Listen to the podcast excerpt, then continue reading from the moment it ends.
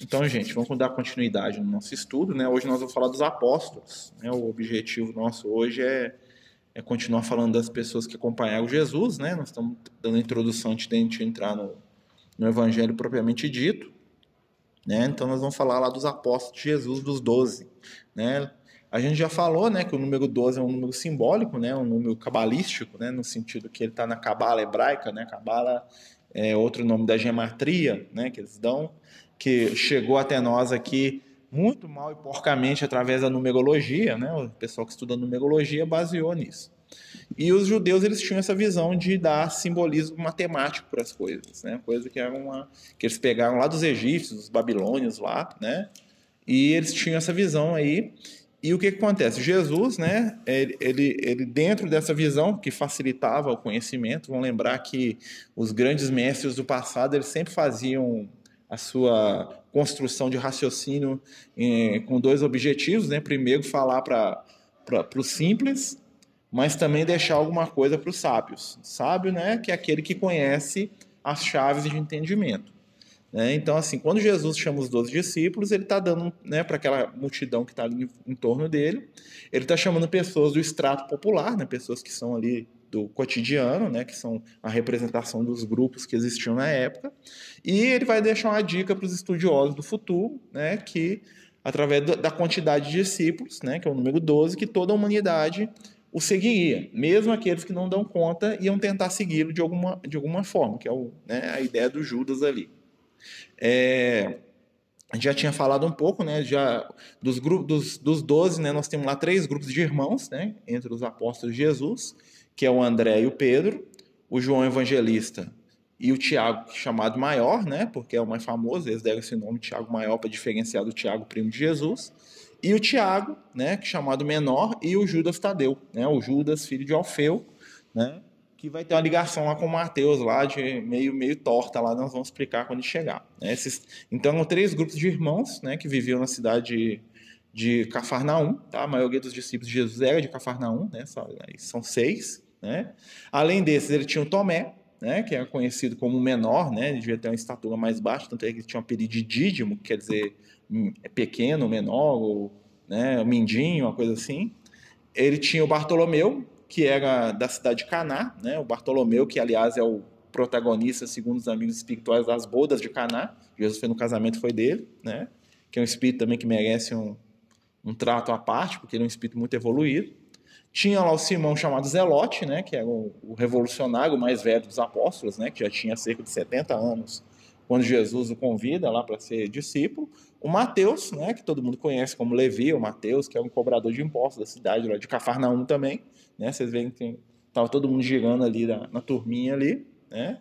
Tinha o Felipe, né, que era famoso lá, que era um, um dos mais ricos junto com o Mateus, depois ele perdeu tudo.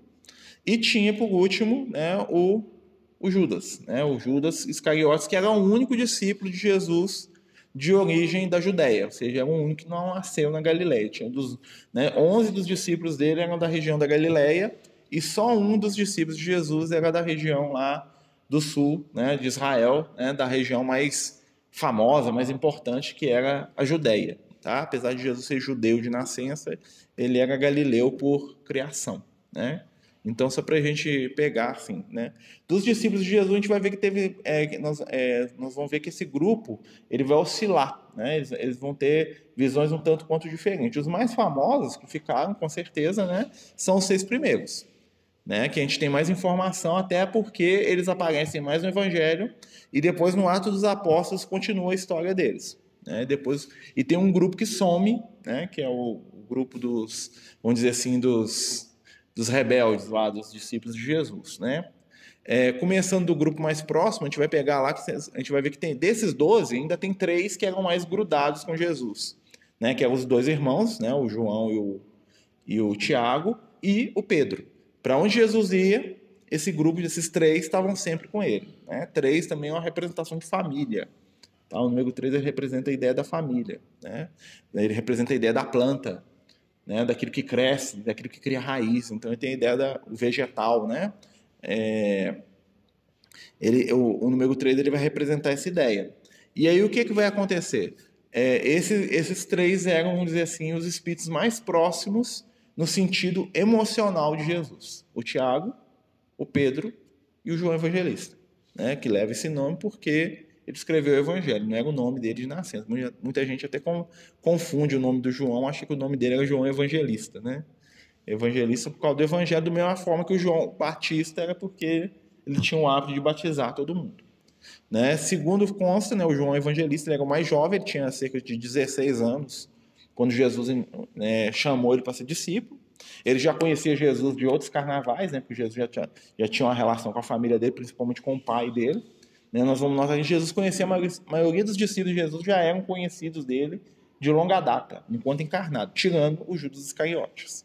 Tá? O Judas Iscariotes é um, ele vai ficar lá por último lá, ele é o que tinha menos é, menos contato com Jesus anterior. Né? Então nós temos lá os dois irmãos, né, que é o João e o Tiago, né, os filhos lá de Salomé e Zebedeu, né? E o, o Migamês fala para gente no livro Francisco de Assis que quando João nasceu, né, a Salomé foi tomada por um banho de luzes, né, que ela estava lá pra, no momento do parto, que encheu de luz lá o ambiente lá onde ela estava, né, e que ela, que ela mesma e o, e o marido dela, o Zebedeu, viram muitos espíritos, muitos seres lá se movimentando, dado... O João mais novo que o Tiago? Era o mais novo. O Tiago devia ter uns 18 anos e o João uns 16. O Tiago era o mais velho. Foi, foi o primeiro a morrer, né, tem essa questão também simbólica, né, que o Tiago é o primeiro que desencarna e o João é o último. Né? Ou seja, eles abrem e fecham né, o, a, a rota de desencarnação dos discípulos, né? Lembrando lá da história da mãe deles com Jesus, que ela pede para um sentar do lado do outro, né? Nós, quando a gente for falar da Salomé, a gente vai falar disso.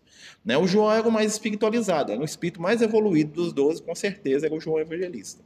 Né? Segundo os, os, companheiros espirituais todas as obras que a gente tem hoje, o João era o mais próximo, o mais afetivo, o que mais compreendia aquilo que Jesus falava, né? o que mais tinha facilidade de vivenciar os conceitos do Cristo, era o João Evangelista. A tal ponto né, que ele era a companhia quase constante de Jesus. Né? Porque ele tinha lá uma, um laço espiritual muito profundo, porque ele tinha uma sintonia, uma afinidade muito grande. Né? O Tiago, ele não tinha esse nível evolutivo. O Tiago já era um espírito mais mundano no sentido da coisa. Né? O Tiago era o único dos apóstolos, o Tiago maior, tá? o irmão do João. Ele era o único dos doze apóstolos de Jesus que andava armado. Né? Isso a gente vai ver lá no Evangelho, que tem uma passagem lá, que quando eles estão indo para Jerusalém, Jesus pergunta se eles estavam prontos, o Tiago fala que, que ele estava que ele tinha duas espadas. Né? Então ele, ele não andava com uma, ele andava com duas espadas. Né? Tanto é que é ele que empresta a espada que o Pedro usa para cortar a orelha lá do outro lá. Fala, não, pega aí que eu te dou aqui. Né? Então, então o Tiago ele tinha, ele era, ele, ele era o mais, vamos dizer assim, impetuoso, apesar do João ser também, né? Por isso que eles tinham um apelido lá de Boanerge, que também filhos do trovão, que muita gente também que estuda confunde como sendo o sobrenome deles, não é. Né? Eles chamam João Boanerges, tá? não é, o nome dele não é João Boanerges, Boanerges é o apelido. Jesus é uma coisa interessante de, de notar que ele tinha um hábito de colocar apelido nos discípulos, ou seja, já dá aí um clima meio descontraído que Jesus tinha, né? Então Jesus, ele vai colocar Cefas no Pedro, ele vai, ele vai chamar o Levi de Mateus, ele, vai, ele, tinha um hábito de colocar apelidos nas pessoas. Cefas, Cefas, pedra, né? E normalmente esse apelido tinha a ver com alguma fragilidade lá do, do, do da pessoa, né? E o que que acontece? Então o Tiago ele tinha essa, essa, essa característica. Então ele e o irmão dele estavam lá sempre na, né? Eles eram muito apaixonados, muito né, é, sintonizados um com o outro, e os dois ficavam sempre junto com Jesus, porque eles conheciam Jesus há mais tempo que os outros, né? E eles também o quê? O João Evangelista, ele também já tinha sido membro da Ordem Essênia, que aliás ele mesmo criou em outras encarnações. Né? Então o João ele, ele era um noviço da Ordem Essênia, ele tinha acabado de entrar para a Ordem Essênia, né? Normalmente entrava com uns 14 anos de idade. E na hora que ele estava lá no meio do negócio, Jesus já chegou e já tirou. Ele falou: Não, isso aí não é para você, não, meu filho. Isso aí você já está acostumado, você que inventou isso aí, ó. sai desse negócio aí. Né? E o João Evangelista ele participou, ele foi membro da ordem assim. Ele levado por, pelo amigo dele, o André. Né? O André e o Pedro, que são outro grupo né, de irmãos, que estão ligados ao primeiro. Porque o André e o Pedro, né, o André era o mais velho, para quem não sabe, tá? o Pedro era mais novo. O André devia ter cerca de uns 50 anos de idade na época de Jesus e o Pedro tinha, em média, uns 40. O Pedro não é tão velho quanto a gente imagina. A gente imagina um Pedro de 70 anos de idade, né? mas para a idade, para a época, ele, ele era mais velho que Jesus. Ele tinha uns 40 anos em média. O André era um pouco mais velho. E o André também era essênio. Tá? E os dois, o André e o João, são discípulos do João Batista. E tem até uma citação no Evangelho que o João pega de, né, e fala com dois discípulos dele sobre Jesus e os dois discípulos vão seguir. É o João Evangelista e o André, tá? Que eles vão atrás de Jesus. Jesus fala: O que, vocês estão fazendo aqui? Fala: oh, Estou indo com vocês, onde você mora? Eles perguntam para Jesus onde é a casa deles. Aí Jesus fala assim: Vem cá para vocês verem. Tá? Porque Jesus tinha uma casa na cidade de Cafarnaum, ele morava lá. Ele não morava em Nazaré já há algum tempo. Tá? Isso são as dicas que estão lá no Evangelho. Né? E o que, que acontece? O André vai, né, esse, é, e o Pedro, né, o Pedro também já conhecia Jesus, apesar que Jesus chega lá né, depois para chamá-lo, né, e, o, e eles, o que, que acontece? O Pedro e o André, eles tinham uma sociedade com o pai do João, né, isso não fica muito claro no, no Evangelho, né? Mas os, o, depois a gente vai ver lá alguns textos apócrifos que é o seguinte: eles, o barco deles era do pai do ele, era do pai do João e do Tiago. Mais ou menos eles tinham uma sociedade. Como o pai deles já era idoso, então iam os filhos dele, o Tiago e o João, o André e o Pedro. Os quatro pescavam juntos, no mesmo barco. Né? Você vai ver que Jesus encontra os quatro juntos. Né? Ele vai com os dois e encontra os outros dois que estavam lá pescando, que é o Pedro e o Tiago, que é o irmão mais velho, né? Então, assim, os quatro eles tinham uma espécie de sociedade, eles tinham tipo uma, uma como é que fala assim, uma, uma, empresa de pesca, né? Pedro, André, o João e o, e o Tiago. Mas na verdade consta que os barcos, que o barco era mesmo do pai dos meninos, do pai do, né? Que era o, o famoso Zebedeu, né? Que é o nome do pai deles. É, Zebedeu, que é o, é o pai do João e do, do Tiago. E o que, que acontece? Isso, é, eles tinham uma relação muito próxima, os quatro. Tá? E Jesus conheceu os quatro juntos, e esses quatro, eles foram, vamos dizer assim, né, desses quatro, três ficavam muito junto com, com Jesus. Né? O Pedro, a gente vai o Pedro, todo mundo conhece a história dele, a gente vai falar um dia só do Pedro separado, né, porque eu acho que ele, ele, ele é fundamental também. E o que, que acontece? Nós vamos falar do André. O André é um personagem muito interessante, por quê? O André, dos discípulos de Jesus, ele é o que ele, ele teoricamente, tá? Ele seria o líder do grupo dos apóstolos, tá? Em teoria, quem seria o líder lá que organizava todo mundo era o André e não o Pedro, né? Por que, que o André ficou desapareceu do evangelho? Vocês vão notar que depois que Jesus desencarna, ali nos Atos dos Apóstolos para frente, o André some, né? É, por dois motivos. Primeiro, né, porque o André ele divergia um pouco das ideias dos outros discípulos. E segundo, porque o André ele vai para uma outra região, né? Normalmente eles falam que o André foi para a região lá da, da África pregar, tá? As informações que a gente tem do André são muito poucas, né? Mas uma coisa sobre o André que é muito interessante é o seguinte: segundo alguns companheiros espirituais, dos 12 apóstolos de Jesus, o André era um que tinha fortes tendências homossexuais, né? E por isso ele foi meio que colocado de lado. Tá?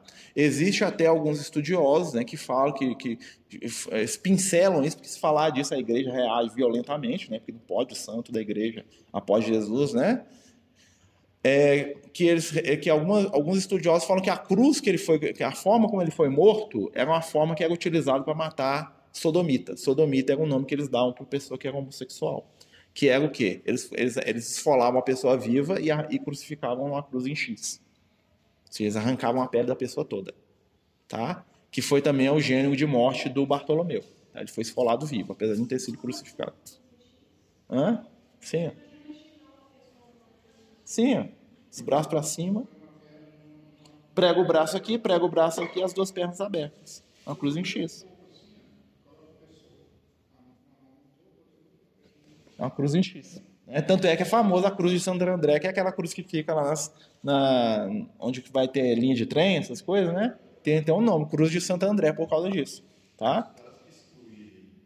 É, um, que que acontece? Essa condição dele, né, vamos dizer assim, fez com que ele fosse meio que mais recolhido em si, tá? A gente não sabe, né? Porque na verdade o André vivia numa sociedade extremamente machista, né? E por mais que ele tivesse qualquer tendência, ele jamais mostraria isso em público. Talvez isso fosse uma, né, uma coisa que a gente perdeu. Né? Alguns amigos espirituais falam que é, a gente deveria ter hoje registro das conversas de Jesus com André sobre essa questão. Né? Que a gente não tem isso. Né? Porque Jesus teve muitas conversas com, com André sobre isso e conversas extremamente positivas, no sentido assim de, de acolhê-lo totalmente, entendeu? E como isso aí, a humanidade não estava preparada para isso, isso não ficou. Mas isso vai brotar aí em algum lugar, aí, né, a espiritualidade vai trazer isso para a gente, né? Mas é, uma, é, é, é, um fato interessante da vida do André, tá? E o André era bem espiritualizado que o Pedro, eu já vi que ele já estava lá na ordem essênia, né? ele já estava lá buscando uma, uma questão mais espiritualizada. E a visão do André né, que vai dar, vamos dizer assim, um racha entre os apóstolos depois. Né? Depois nós tínhamos lá o, o Judas Tadeu, que é o famoso aí da igreja católica, todo mundo gosta dele, né? famoso Judas Tadeu, né? e o irmão dele, é, o Tiago, chamado Tiago menor. Tiago é, vem do nome Judá, tá, gente? Ou Iago, que virou Tiago, né? Ou que vira em, em inglês James, tá? Tem nada a ver com Tiago do nosso idioma. Então, o Tiago é mais Jacó do que qualquer coisa. Vigou de Tiago, vigou de Jacó, vigou Tiago. Só existe o, o nome Tiago na língua portuguesa, tá, gente? Tanto que se vocês forem ver lá em inglês, lá o nome dos discípulos, não tem nenhum Tiago, tem, tem Jacó. Ou James também.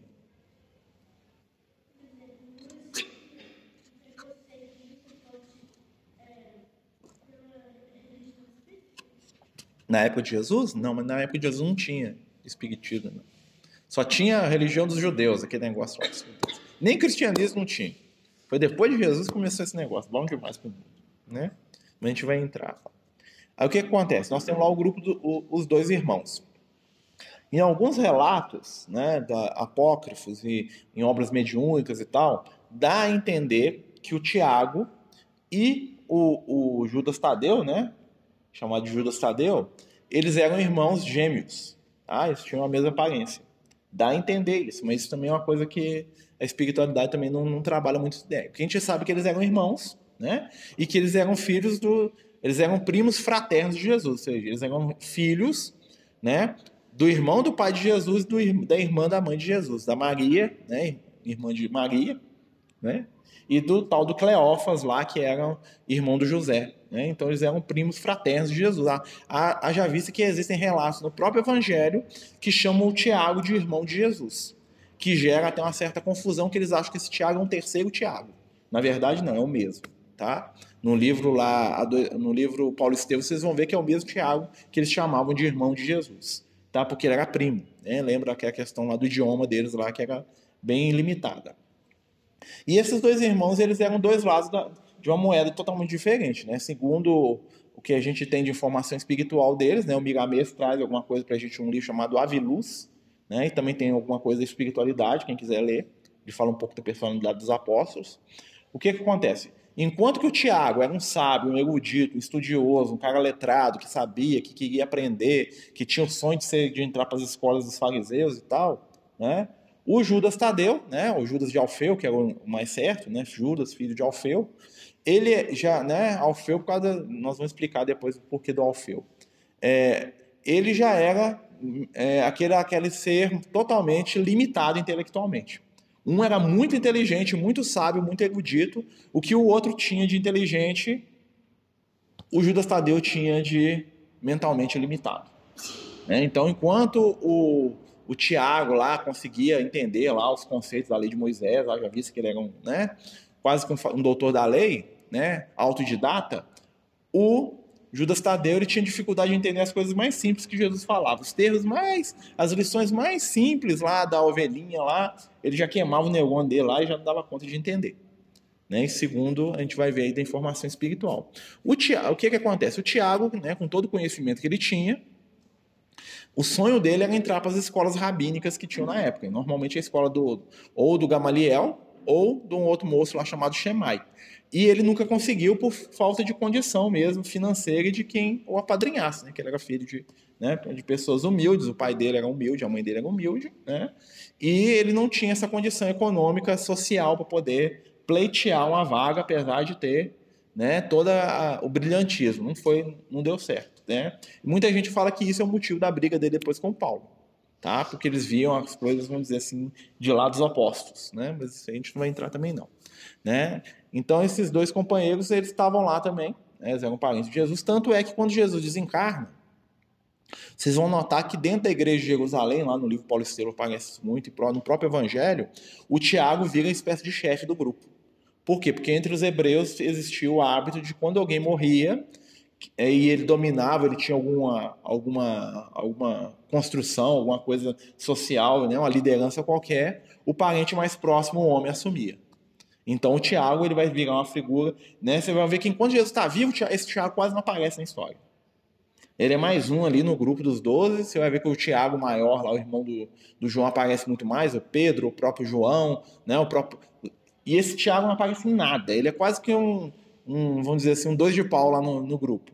Depois que Jesus desencarna, esse Tiago ele assume uma posição de liderança lá dentro que falta, né? Ele, ele dá ordem no Pedro, ele manda o pessoal lá buscar o Pedro, ele questiona o Paulo. Ele, por quê? Porque ele virou o chefe do, do grupo. Ele quase que fundou a sinagoga na casa do Padre. É isso aí, ele tomou, ele, né, ele tomou conta do negócio mesmo. Né? E, só que o Tiago tem aquela a condição seguinte: Jesus deixou para ele a missão de cuidar dos doentes na casa do caminho. Né? Então ele era visto como uma autoridade lá porque ele era o parente mais próximo de Jesus que estava vivo. Tinha Maria, mas Maria era mulher. Então Maria não contava. Né? Então o, parente mais próximo de Jesus, ou seja, aquele que representaria Jesus na terra, era o Tiago.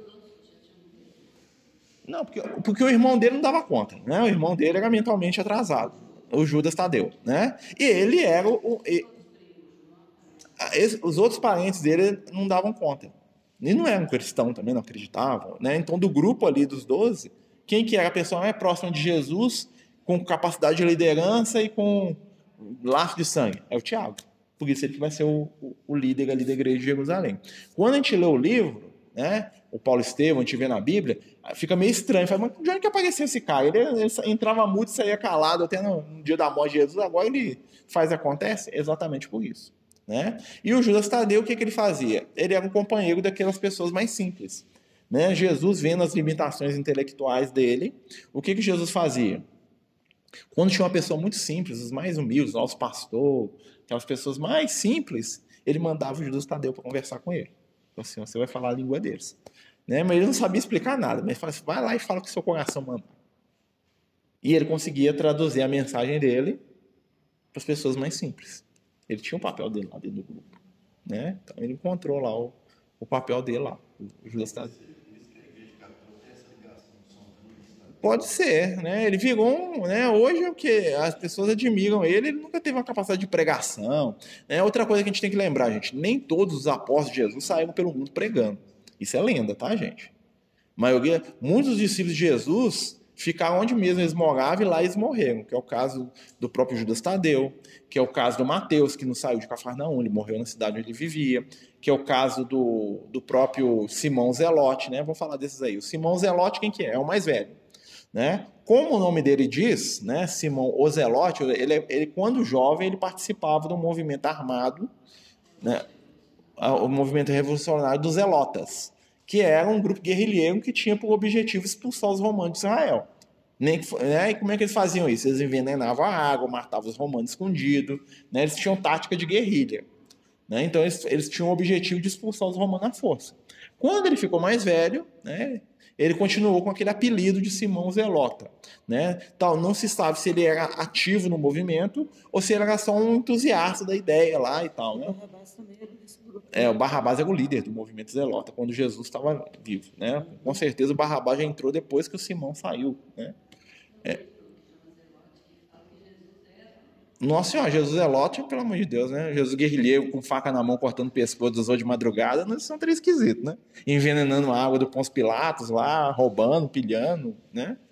Que os Zelotes eram um pessoal muito complicado, né? Então ele era o mais velho, né? Então ele foi um dos primeiros que desencarnou, né? Que se sabe assim, ele, ele não saiu para pregar pelo mundo, essas coisas, que a gente tem uma visão meio romântica demais das coisas, né? E tem até um texto muito bonito dele com Jesus no livro é, como é que é o nome do livro do Emmanuel lá que conta a história de Jesus, Boa Nova, que ele pergunta para Jesus exatamente sobre isso. Fala assim, ele fica olhando lá o João novo, fala assim, o que, que eu vou fazer? Eu sou velho, já não estou dando conta de nada, né?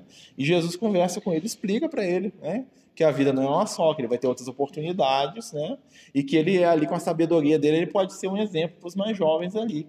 Que é uma ironia, né, de certa forma, por quê? Porque ele era um cara descabeceado quando era mais novo. Né? Então, assim, ele aprendeu muita coisa ali naquele momento. Né? E é interessante que Jesus chamou mais velho exatamente para mostrar isso para a gente. Não tem hora da gente começar.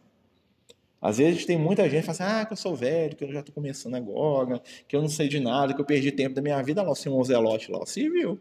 Estava lá com Jesus. E pode ter certeza que as outras encarnações dele devem ter trabalhado para burro aí, deve ter vindo aí de novo aí, né? Sabendo muita coisa. O outro companheiro, o Felipe, né? O Felipe que é o intendente do grupo, né? Segundo se, se diz, né? O Felipe ele era um, ele tinha, ele era um comerciante muito rico, né? E ele tinha vários filhos. Ele era famoso pelas filhas dele, né? E o que aconteceu? Quando o Felipe se tornou cristão, os filhos dele fizeram uma reunião, porque ele era muito rico, ficava com medo de dar o dinheiro para Jesus e falaram com ele: ó, você pode ir para lá desde que você dê a nossa parte, da herança, ou seja, tudo. Parte da herança é tudo. Né? E ele foi, deu tudo que ele tinha para os filhos e saiu, e só as filhas dele seguiram com ele. Ele tinha três filhas. Né? E as filhas dele vão, vão, ser, vão acompanhar ele desde o início, lá quando ele começa a seguir Jesus, até o, até o final da igreja lá de Jerusalém, lá que ele trabalha lá. Vocês vão ver que ele aparece muito no Paulo Estevão também. Ele e as filhas dele, que era o pessoal que era o quê? Era o pé de boi lá da casa do caminho. Eram as filhas dele que dava banho nos doentes, que cuidava, que era, e ele que fazia isso também. Tanto é que ele é chamado de Filipe o diácono, né? E lá também existe uma confusão que acho que existem dois Filipes, não é o mesmo Filipe que era apóstolo. Porque qual é a tarefa do diácono? Lidar com as coisas práticas do dia a dia. Então, o Filipe, no grupo de Jesus, era exatamente essa pessoa. É um cara que, quando eles tinham que ir para lugar, ele já sabia. Você faz isso, você faz aquilo, você faz aquilo. Por quê? Porque ele já tinha um tino de liderança, de, de prática. Ele era um cara prático. Né? O Felipe é a representação daquelas pessoas que. Eu ó, não estou com muita paciência para te ouvir, não, mas nós vamos organizar esse negócio aqui. Ele pegava, organizava todo mundo, todo mundo sabia o que, que tinha que fazer. Por isso que ele vai ficar na casa do caminho com esse papel. Ele e as filhas dele.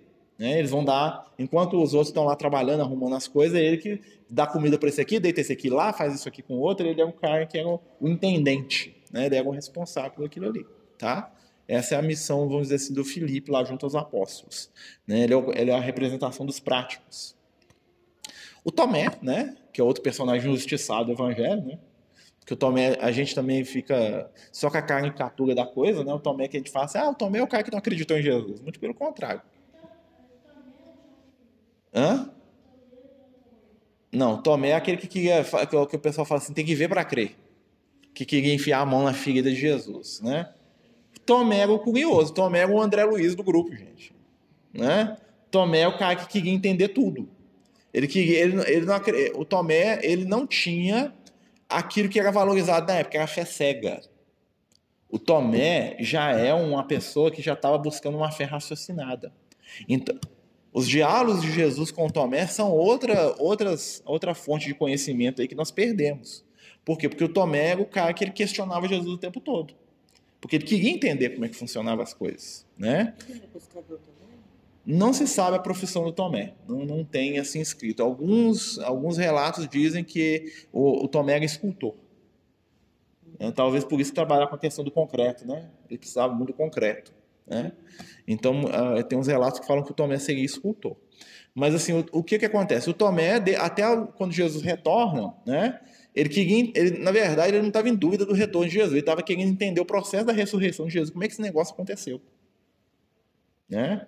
Porque, e o Tomé, para quem não sabe, quando o Lucas foi escrever o evangelho dele, a maior fonte de informação do Lucas sobre as curas de Jesus é o Tomé. Dava para escrever um livro só com as informações que o Tomé passou para o Lucas sobre as curas. Porque o Tomé, depois que Jesus curava as pessoas, ele ia lá ver o que, aconteceu. Né? E segundo os amigos espirituais, tem relatos interessantíssimos. Ele falava assim, quando Jesus curava alguém que não tinha um membro, né, ele notava que a pessoa emagrecia. Ou seja, a pessoa perdia massa muscular. De alguma forma. Ou seja, Jesus tirava, ou Jesus é, redistribuía lá a massa corporal da pessoa. Já parou para pensar nisso? o Tomé ia lá e perguntava: o que, que você fez? O que, que você sentiu? Né? O que, que Jesus fez? Sei lá. Né? Mas ele ia lá curioso e perguntava. Né? Segundo, outra, tem um evangelho apócrifo do Tomé que tem uma coisa das mais interessantes, apesar de ser meio vago lá e não dá para entender muito bem o que, que é. O Tomé dos 12 apóstolos de Jesus foi a única pessoa que preocupou em procurar o Lázaro e perguntar para ele como é que é estar tá morto. Claro que a gente sabe que o Lázaro não estava morto no sentido biológico total. Entretanto, Né? Nenhum dos discípulos, nem das pessoas que estavam na época, teve a curiosidade de perguntar o que, que tem depois da morte. O que, que você viu? Onde você estava? Você lembra de alguma coisa? O Tomé foi lá e perguntou. Ah, tá lá no livro lá, cheio de. Lá no Evangelho de Tomé tá, mas é muito truncado, não dá para entender, é muito simbólico. Eles colocaram. Um, um, ele fala que ele viu coisas que antes dele nascer, de, de depois. Né? A gente vê essa informação de espiritualidade seria mais interessante. Mas assim, esse era o Tomé. Ele queria entender o que estava acontecendo ali. Ele queria aprender com Jesus. Né? Tanto é que quando Jesus retorna, o que, é que ele faz? Eu quero botar a mão nesse negócio aí, deixa eu ver esse negócio aí. Que corpo é esse que você tem aqui? Né? Você ainda tem um buraco na mão, Jesus teve que arrumar um buraco lá para ele botar o dedo lá, né? Na verdade, nos pulsos, né? Na mão, não, no pulso, né? Que o buraco é um trem, não, é um raso, né? Segundo o, o de Turim, né? Num dos braços de Jesus tinha um rasgo de cerca de 15 centímetros. Onde que entrou a 15 centímetros aqui, gente. É, deve ser isso aí, rasgou de fora a fora, né? E ele teve, ele, ele colocou o dedo lá dentro e queria sentir o que é aquilo. Jesus deve ter plasmado lá para ele, lá, sei lá o que Jesus fez, né? Né? Que com certeza Jesus não está no plano espiritual todo, todo arrebentado, né, gente? Apesar de muita gente achar que Jesus anda de coroa de espinho para lá, para baixo, para cima, né? Isso aí é ilusório, né? Ninguém vai, né? Nossa, se tiver uma morte violenta ali, bati a cabeça ali no poste, ele vai andar com um poste pregado na minha testa. Aí. Apesar que tem os espíritos que acham que tá, né? Mas o espírito igual a Jesus, com certeza, não vai estar tá vinculado com, né, com os instrumentos da morte dele, né? Isso é coisa mórbida, né? Jesus está lá mais bonito que nós aqui hoje, com certeza, né? Então o Tomé era, era esse, realmente ele queria entender tudo. Né? E numa cultura como a cultura judaica, que era muito voltada para o acreditar apenas, e depois uma cultura que herdou isso, que é a cultura católica lá, que tudo é mistério de Deus, um personagem né, com instinto científico, com instinto de aprender, igual o Tomé, seria muito mal visto. Né? Porque é o cara que duvida, é o cara que não quer acreditar cegamente, é o cara que pergunta, e o cara que pergunta é sempre o cara que incomoda. Principalmente quando você tem uma religião dogmática, como é o judaísmo e como veio a ser depois a Igreja Católica. Porque eles não estavam interessados em te ensinar, eles queriam que você acreditasse, pronto, acabou. Então a figura igual o Tomé não, não encaixava. Não ia ser um cara interessante para ser um.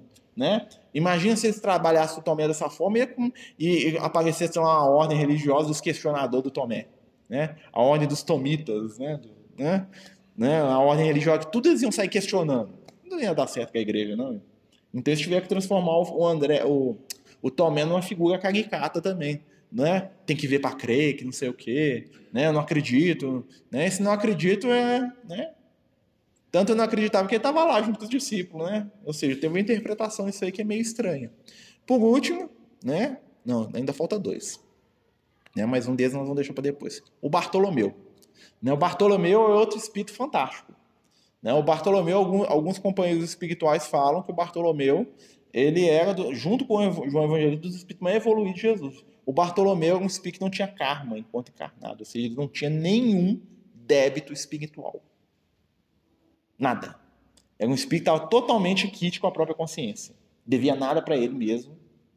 A tal ponto que quando Jesus encontra para ele, ele fala isso para ele. Jesus, a primeira conversa dele com Jesus é essa: assim, eis aqui, né, Bartolomeu, né? Na verdade, o nome dele era Natanael Bartolomeu ou seja, Natanael, Bar quer dizer filho, né, de Tomeu ou de Ptolomeu, tá? Por isso que virou Bartolomeu, né? Bar é sempre filho. E aí Jesus fala assim: Eis aqui um, um, israelita perfeito no qual não há nenhum dolo. Ou seja, o cara é perfeito. Perfeito do ponto de vista do quê? Da própria consciência. Ele era a materialização do homem perfeito, que Jesus falava. Sede perfeito como vosso pai. Era o Bartolomeu. Era um cara que não tinha crise de consciência nenhuma. Ele vivia exatamente dentro dos limites morais que a própria consciência dele dava para ele. Então ele não tinha que pagar, ele não tinha débito, ele não tinha karma, ele não tinha nada. Você imagina o que é isso? E era um ser humano como nós. Né? A história do Bartolomeu é muito interessante. Então nós vamos, vamos entrar nele também. Nós estamos falando do geral aqui, depois nós vamos pegar em separado. E por último, né, todo mundo conhece o nosso amigo Judas Iscariotes, né? O coitado Judas, né? O Judas, né? O o último dos discípulos, o último que entrou, né? Apesar que eu não falei muito do Mateus, né? Não vou falar do Mateus também, né? Mas o Judas é, o, é, vamos dizer assim, a ovelha negra, é o cara que não encaixava, né? O cara que não estava ali naquele, naquele grupo lá, porque a vaga do Judas era do Paulo. Né? Apesar que o Paulo não ia encaixar muito bem, não, também. Né? Você pensa bem, o Paulo também é meio. Né?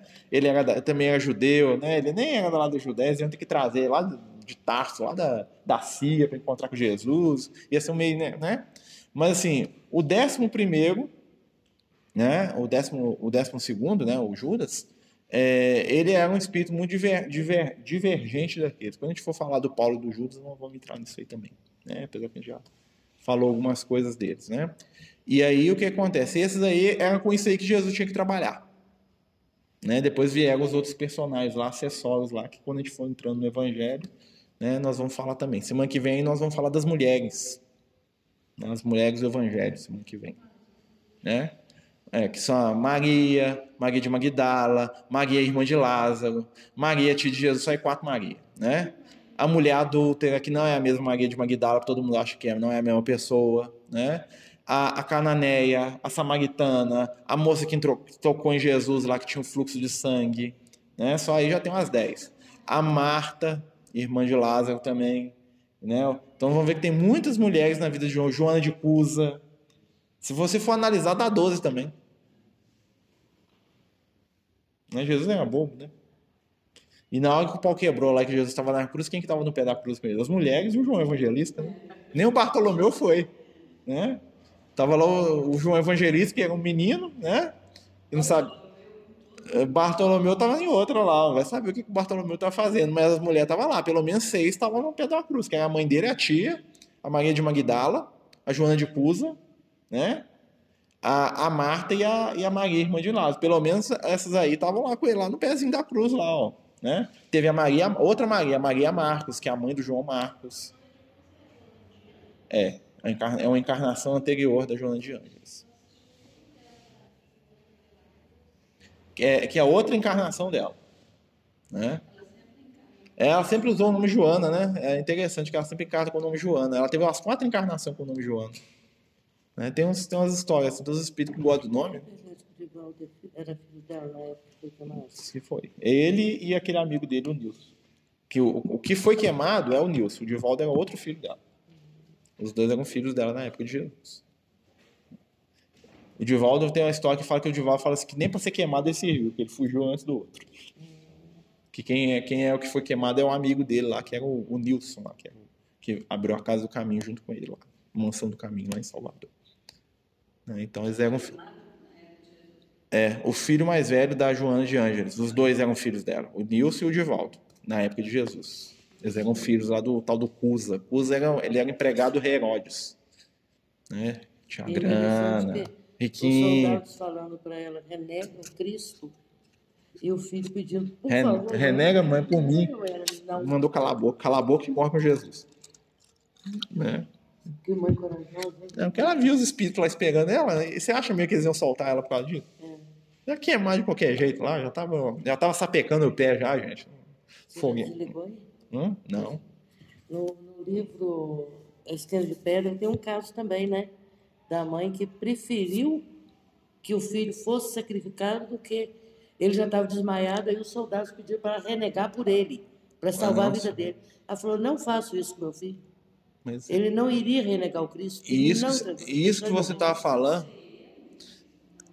É, e a gente tem que lembrar o seguinte: antigamente, né, na, isso teve até um, é, existiam dois tipos de morte desse jeito. Tinha uns cristãos, né, tem uns livros do Rochester principalmente, que você vê que alguns dos cristãos da, daquela época eram meio viajados, eles queriam morrer de qualquer jeito. Que é diferente né, de alguém que está lá na situação extrema.